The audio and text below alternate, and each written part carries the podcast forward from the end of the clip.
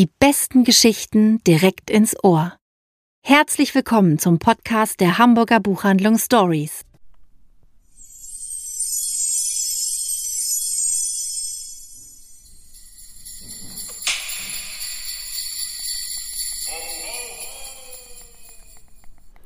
Hallo ihr Lieben, ihr ahnt es, das ist der Jingle zum beginnenden Weihnachtsgeschäft. Heute ist der erste Advent und Frank Menten. Hallo, guten Tag. Du musst ho ho ho sagen. Oh, ich muss ho ho ho sagen, Entschuldigung. Ho ho ho. und ich, Anne-Rose Beurich, nehmen unseren weihnachtlichen Podcast auf.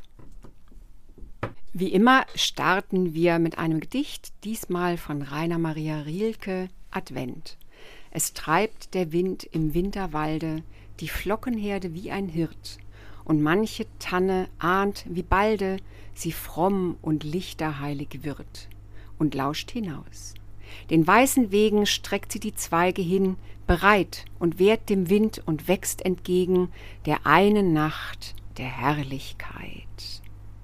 Ich fürchte, dass wir dieses Gedicht jedes Mal im Advent im Dezember vorlesen, aber es ist auch immer es wieder so schön. Ich finde, Rilke kann man immer wieder lesen. Ich finde, das ist überhaupt nicht dramatisch und ähm, vielleicht können Sie es dann irgendwann zu Hause mitrezitieren. Das wäre doch auch schön. Ja, und vor allen Dingen, weil es ja auch gerade, ich finde, es passt gerade so schön, weil wir ja so ein bisschen Schnee haben. Oh ja, ein bisschen so viel sogar. Und alles so ein bisschen bezuckert ist. Ja, das ist irgendwie sehr schön. Aber lass uns nicht über das Wetter sprechen. Doch, Frank. müssen wir, weil mein erstes so. Buch, da hat das Wetter auch eine große Bedeutung. Es ist nämlich ein Weihnachtskrimi. Was wäre der Weihnachtspodcast ohne Weihnachtskrimi?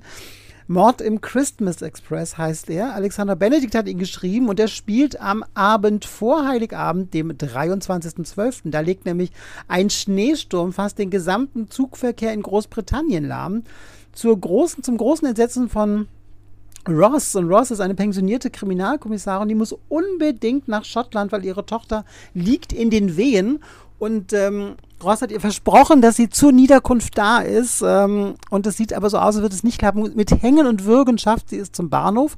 Und tatsächlich, in letzter Sekunde fährt auch der Nachtzug nach Schottland noch los. Und ähm, Ross ist an Bord und mit ihr noch eine sehr ähm, sagen wir mal, ähm, pittoreske Anzahl von Menschen. Da ist eine Quizgruppe, eine studentische Quizgruppe, ähm, eine junge Influencerin mit ihrem narzisstischen Reality-TV-Star-Boyfriend. Da ist äh, ein Staatsanwalt, der es Ross irgendwie angetan hat. Da ist aber auch ähm, eine ziemlich dysfunktionale Familie und die alle ähm, krabbeln sich so ein bisschen im Erste-Klasse-Speisewagen und im Klappwaggon, wie das heißt, und ähm, sind sich äh, aber dann doch irgendwie ganz grün, bis eben ein Mord passiert. Und ähm, das Schöne an diesem Buch ist, der beginnt zwar wie so ein Weihnachtskrimi von Agatha Christie, ne? wir erinnern uns Mord im Orient Express, ein Zug, der in einer Schneewese stecken bleibt und ähm, ein Mord passiert. Das ist hier ähnlich, aber dann führt sie das doch sehr in die Moderne und ich kann nur sagen, es ist dann sehr un-Agatha Christie-mäßig. Es ist zwar nicht übermäßig blutig, aber es ist doch ähm, mit viel britischem Humor und es geht ordentlich zur Sache. Und der Untertitel dieses Buches ist auch 18 Passagiere, 7 Stops, ein Killer. Ich kann Ihnen sagen, spannende weihnachtliche Unterhaltung ist garantiert. Eine wunderbare Hommage an das goldene Krimi-Zeitalter und mit einem dunklen, modernen Herzen. Hm beginnen mit einem Weihnachtsbuch und wir enden dann auch mit einem Weihnachtsbuch. Ich habe nämlich auch eins davon. Herrlich. Das kommt ganz zum Das Ende. kommt zum Schluss. Das wird noch nicht hm, verraten. Was mache ich denn jetzt? Ja, Daniel Kehmann, Lichtspiel. Für mich echt eins der Bücher, des Herbstes. Daniel Kehlmann ist ja so ein bisschen der Popstar der deutschen Literatur. Ich habe ihn erleben dürfen bei der Friedenspreisverleihung in der Paulskirche. Ein unglaublich smarter Typ. Ich war fast so ein bisschen schockverliebt und ähm, aber er kann einfach auch genial gut schreiben. In seinem neuen Roman geht es um Georg Wilhelm Papst. Georg Wilhelm Papst war ein Stummfilmregisseur, eigentlich der großen Stummfilmregisseure der 20er Jahre. Er hat mit Louis Brooks gedreht. Er Greta Garbo, Greta Asta Garbo Nielsen. entdeckt. Er hat ähm, als einziger ähm, seiner Garde eigentlich auch sozialkritische Filme gedreht, ähm, die das Thema Arbeitslosigkeit und Armut und was es mit Menschen macht, thematisiert hat. In sein ganz berühmter Film ist Die freudlose Gasse. Er geht auch in die USA ähm, reüssiert dort nicht so richtig, dreht einen Film, der schon nach einem Wochenende wieder abgesetzt wird und kommt zurück nach Deutschland, mittlerweile Deutsches Reich, um genauer zu sein, nach Österreich, ähm, was jetzt dann die Ostmark ist. Der Krieg beginnt und er kommt einfach nicht mehr raus, obwohl er eigentlich ganz andere Pläne hatte für sein Leben. Und unversehens findet er sich wieder im Büro von Goebbels in wirklich einer unfassbar surrealen Szene, ähm, wo Goebbels ihn begrüßt mit den Worten, ah, der rote Papst, so wurde er immer genannt, der rote Papst aufgrund seiner sozialkritischen, ähm, seiner sozialkritischen Sujets. Und zwischen den beiden entspinnt sich ein Gespräch, ne, eigentlich kein Gespräch, sondern eine Ansage, in dem Goebbels ihm unmissverständlich sagt, dass er Propagandafilme drehen wird, weil er ansonsten, ja, weil es ansonsten keinen Platz gibt für ihn in Deutschland und ihm auch sagt, also KZ geht schnell. Und wenn er Filme drehen will, dann wäre es besser, er würde jetzt sich in diesem Büro dazu committen, eben Filme fürs Deutsche Reich zu drehen. Und Papst ist wirklich ein Besessener. Er, er lebt für den Film, er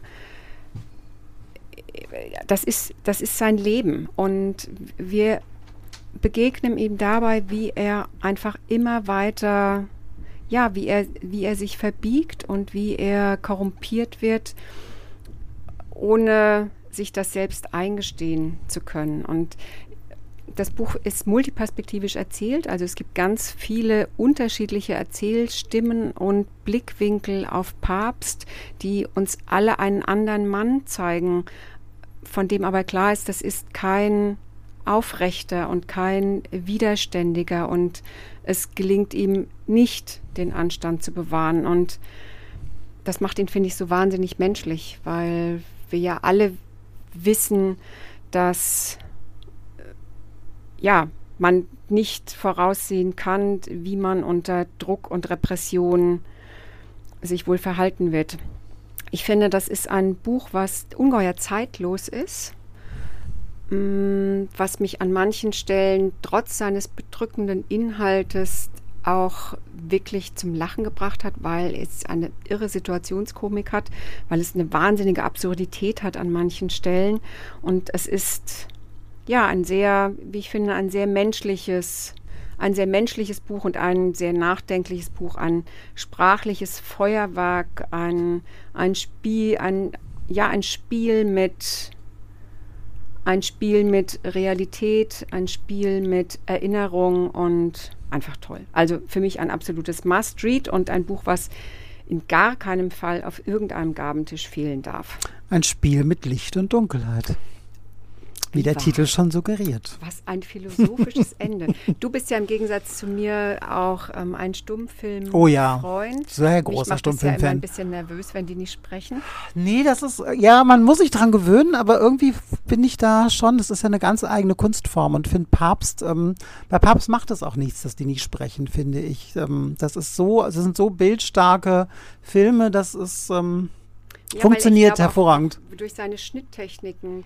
Ja, die war, Schnitte und wegweisend. ja, die Schnitte und der hat auch eine gute Schauspieler. Also der hat einfach die Asta Nielsen war nie jemand, die so überagiert. Auch Greta Garbo hat sich nicht so stummfilmmäßig und vor allem Louis Brooks spielt so modern, das kann heute noch bestehen. Auch wenn man sich heute die Büchse der Pandora anguckt, ähm, das kann man auf YouTube auf jeden Fall Ausschnitte sich angucken. Das ist so modern, weil sie null Overacting macht, sondern nur ganz so wirklich so kleine Blicke nur und das die hat eine Ausstrahlung, das ist Wahnsinn. Also man versteht schon, dass Papst ähm, ihr verfallen war. Ach, ich muss noch eins sagen. Äh, sollten Sie parallel auch immer Eat, Read, Sleep hören, wie ich es zum Beispiel tue. Mhm. Ähm, dort wurde das ja gerade in der Bestseller Challenge besprochen. Und ähm, Katharina Mahnholz hat gesagt, es sei so ein, also jetzt mal, ich zitiere es nicht im O-Ton, ähm, es sei einfach so ein sehr, sehr intellektuelles Buch. Das finde ich gar nicht. Ich finde, das ist ein großes Lesevergnügen ähm, für jedermann und jeder Frau und total zugänglich. Also rantrauen, ja. lesen. Auf jeden, das ist auf jeden Fall sehr, sehr zugänglich und mit einer wunderbaren Einstiegsszene auch auf einer Hollywood-Party. Mehr wird aber nicht verraten. So, wo wir gerade bei eingänglich und zugänglich sind, da hätte ich ähm, das Wohlfühlbuch par excellence für Weihnachten. Der späte Ruhm der Mrs. Quinn von Olivia Ford. Und es geht um Jennifer Quinn, Jenny genannt, von ihrem Mann Bernard, mit dem sie jetzt seit fast 60 Jahren glücklich verheiratet ist. Und Jennifer ist Ups, da fallen mir Tic-Tacs aus der Tasche. Jennifer ist äh, 77 Jahre oh, und sie oh, ich genau, ich schüttel ein wenig die Glocken hier und ähm, sie hat eigentlich ein wirklich glückliches Leben und sie ist sehr zufrieden mit ihrem Ehemann. Sie haben keine Kinder, das ist das einzige Manko, aber sie haben ein wunderbares Verhältnis zu Bernards Nichte.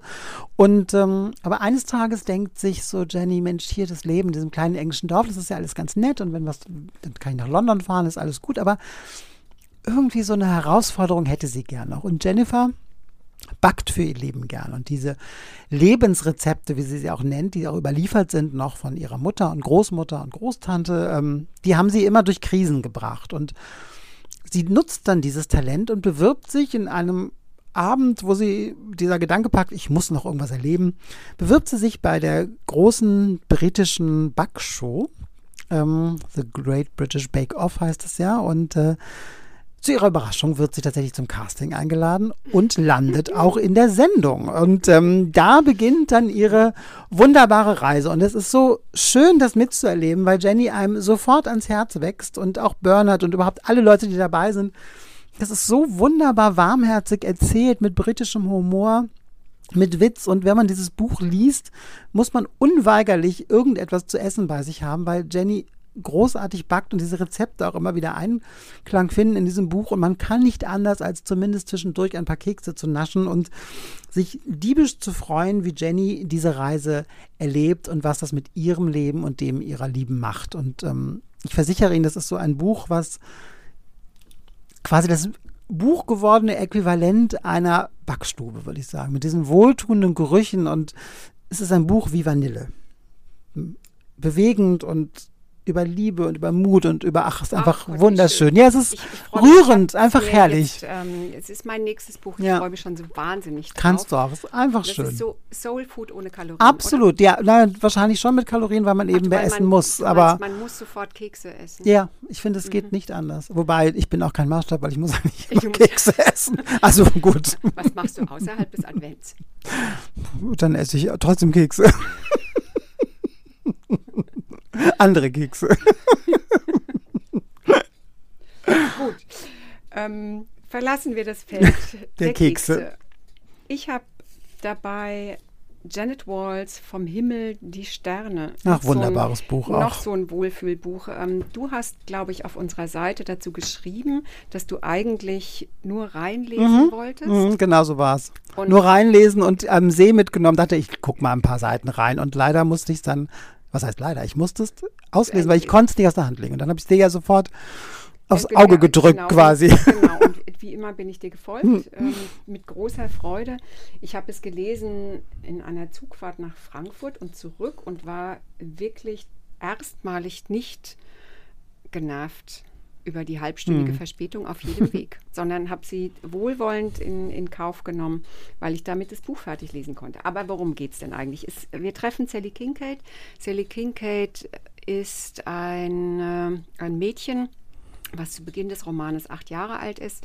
Wir befinden uns in den 20er Jahren in Virginia, in den, in den Südstaaten der USA und Sally lebt mit ihrem von ihr total vergötterten Vater in einem prächtigen Haus. Der Vater von allen nur genannt der Duke ist sowas wie der ungekrönte König des County. Er ist der, er ist so ein bisschen gottgleich und ähm, hat alle, ist der große Strippen- und Fädenzieher und jedes Problem wird von ihm gelöst und er sagt, was Recht ist und was Unrecht ist und ähm, Sally liebt ihren Vater hm. über alles.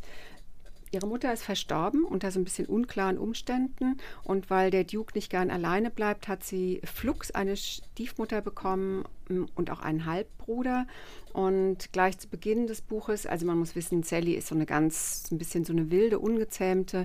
Und gleich zu Beginn des Buches macht sie eine große Dummheit und wird aus diesem Haus verbannt, aus dieser Südstaatenvilla. Und muss die nächsten acht Jahre bei so einer ältlichen Tante bei so einer ältlichen Tante ähm, verbringen. Und dann holt ihr Vater sie zurück und sie tritt in seine Fußstapfen. Und was sich dann entwickelt, ist einfach eine so wunderbare, so, so ein toller emanzipatorischer Abenteuerroman, weil wir erleben Sally, wie sie sich nicht nur von ihrem Vater emanzipiert, sondern auch ihre ganz eigene Rolle in dem County findet, wie sie der Prohibition ein Schnippchen schlägt. Ähm, es gibt wilde Verfolgungsjagden, es gibt große Lieben, es gibt furchtbare Schicksalsschläge und es gibt aber immer viel, viel weibliche Solidarität, Freundschaft, das Herz auf dem rechten Fleck und ähm, ja, einfach schön.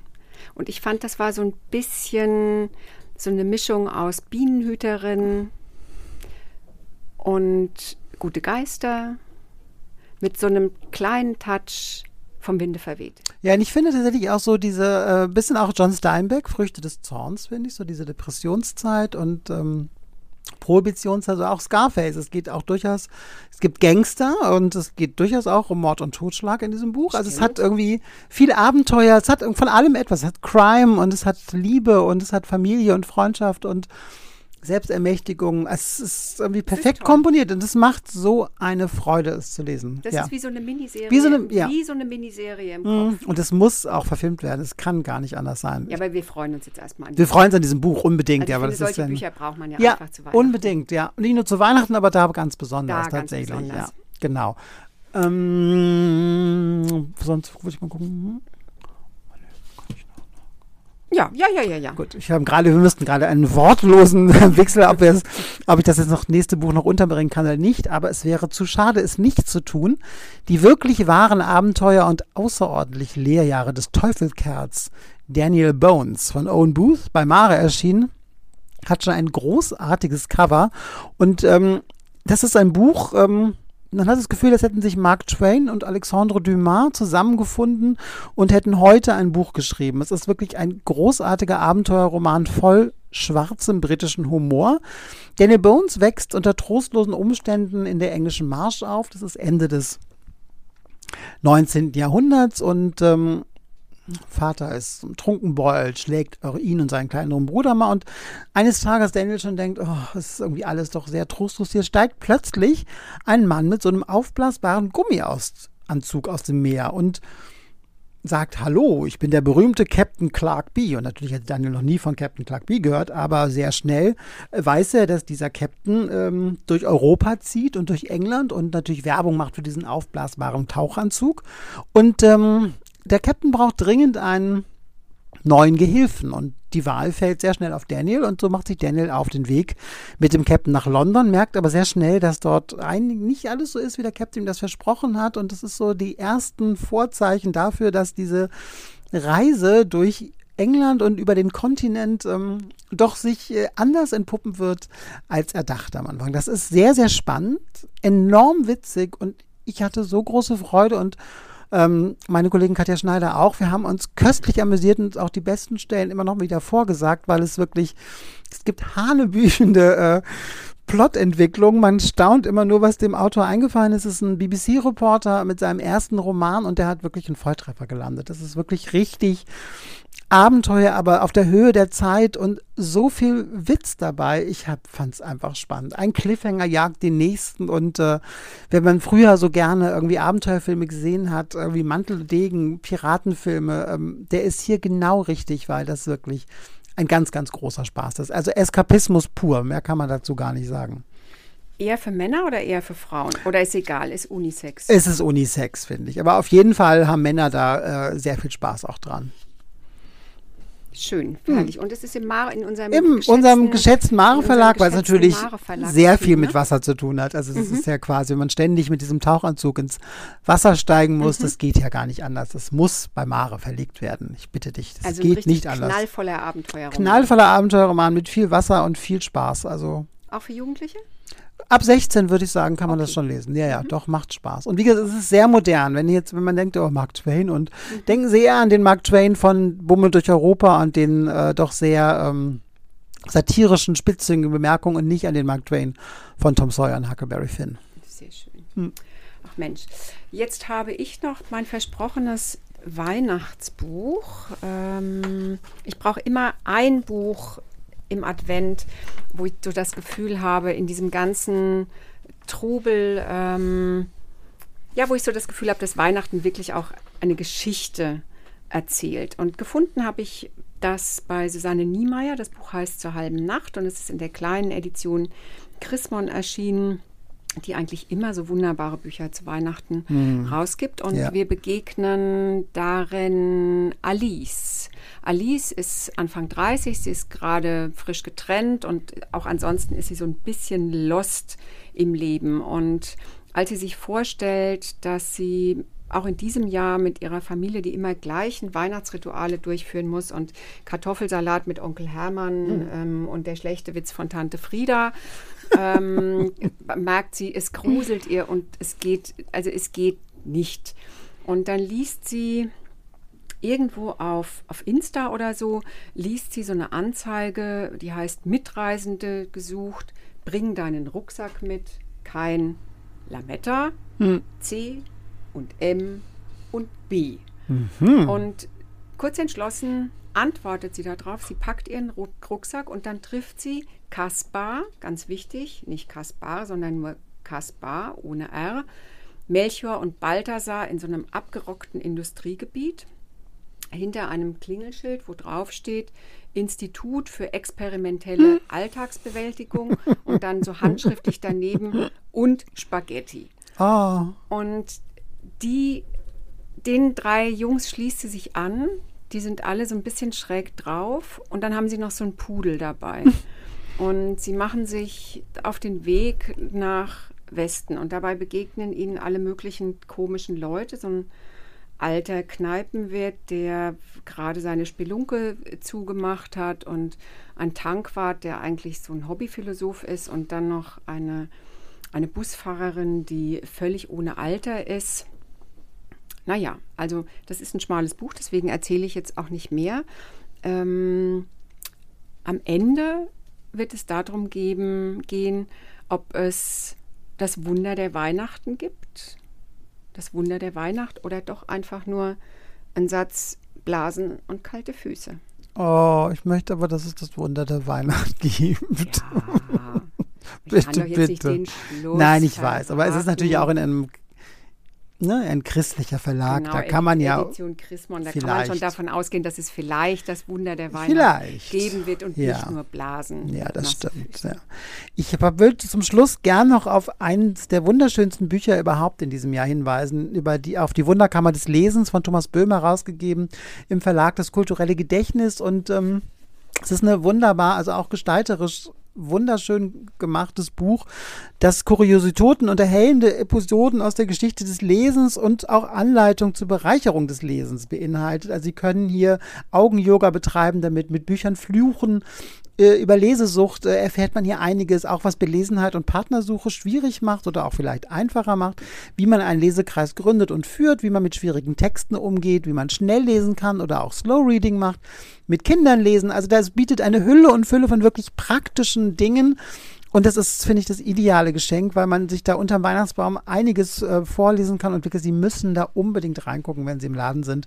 Ähm, das ist so schön gemacht. Ähm, das sollten Sie sich nicht entgehen. Also für alle bibliophilen Leute ist es ein Muss und wer das nicht so findet, kann nicht so bibliophil sein. Eine ganz tolle Reihe. Ne? Vielleicht ja. sagst du dazu noch was. Ja, der Verlag Das Kulturelle Gedächtnis äh, bringt ja im Jahr nicht viele Bücher raus, aber immer entweder ver wieder ausgegrabene Schätze oder eben solche Anthologien, die sich wirklich ähm, mit der Kultur oder auch mit dem Lesen und Literatur beschäftigen. Und immer sind die wirklich so sorgfältig herausgegeben mit so Lesebändchen, mit einem tollen Nachwort und Vorwort und wirklich gestalterisch ist das äh, in Ein viel mehreren Gelb und Lila und mit Zeitungen. Es ist wirklich ganz großartig. Das müssen Sie sich angucken. Müssen Sie.